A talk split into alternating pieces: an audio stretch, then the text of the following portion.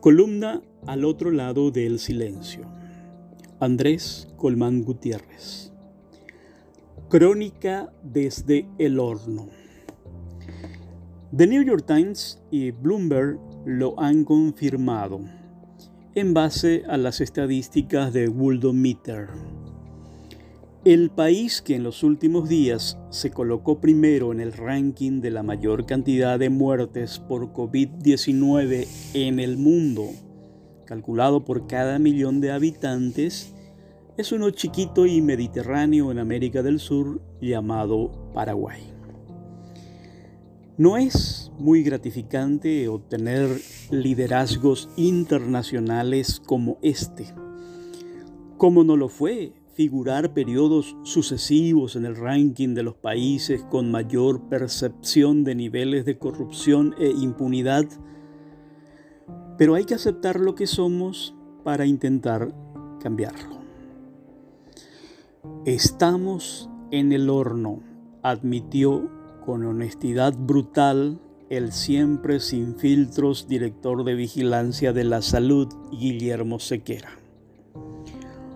Hoy somos el país con mayores casos por día, reconoció, y con un vehemente guaraní calificó Gendú.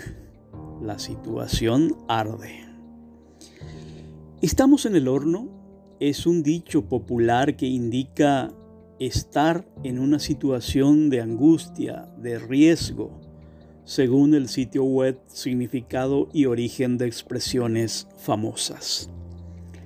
La referencia al horno es evidente, pues quien está en él está a punto de ser cocinado, destaca.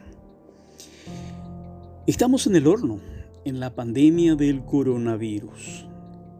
El, promedio de muertes por COVID-19 se mantiene en alrededor de 100 personas por día lo que equivale a cuatro fallecimientos por hora.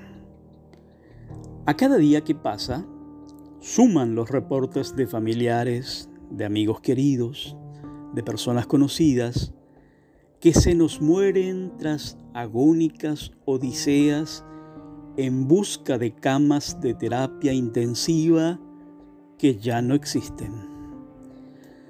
Son muertes dolorosas que probablemente no hubieran ocurrido si no estuviésemos tan vulnerables ante la pandemia del coronavirus, si nuestro precario sistema de salud pública estuviese mejor equipado, si se hubiera invertido bien y a tiempo los millonarios fondos de emergencia aprobados por el Congreso, y las autoridades no hubiesen acabado envueltas en escandalosos hechos de corrupción que además acaban impunes.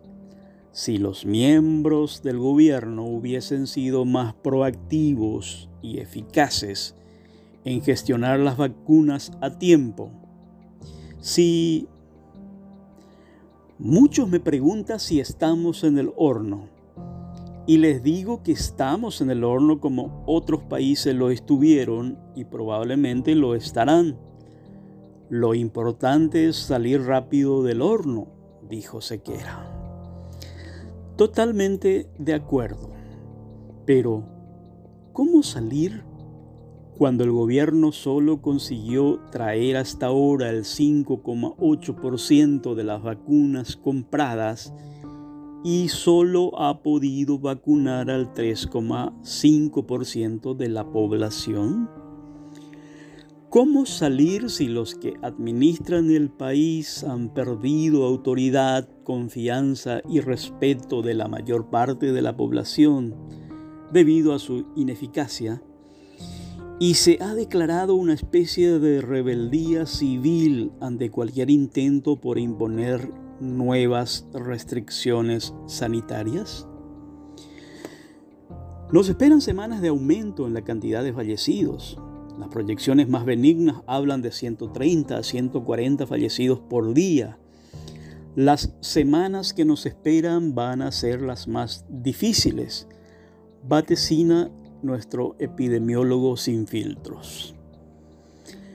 No nos queda más que resistir con los mayores cuidados posibles, seguir reclamando vacunas con insistencia, seguir construyendo en medio de la emergencia y confiar en que cuando hayamos podido salir del horno, hayamos aprendido la lección.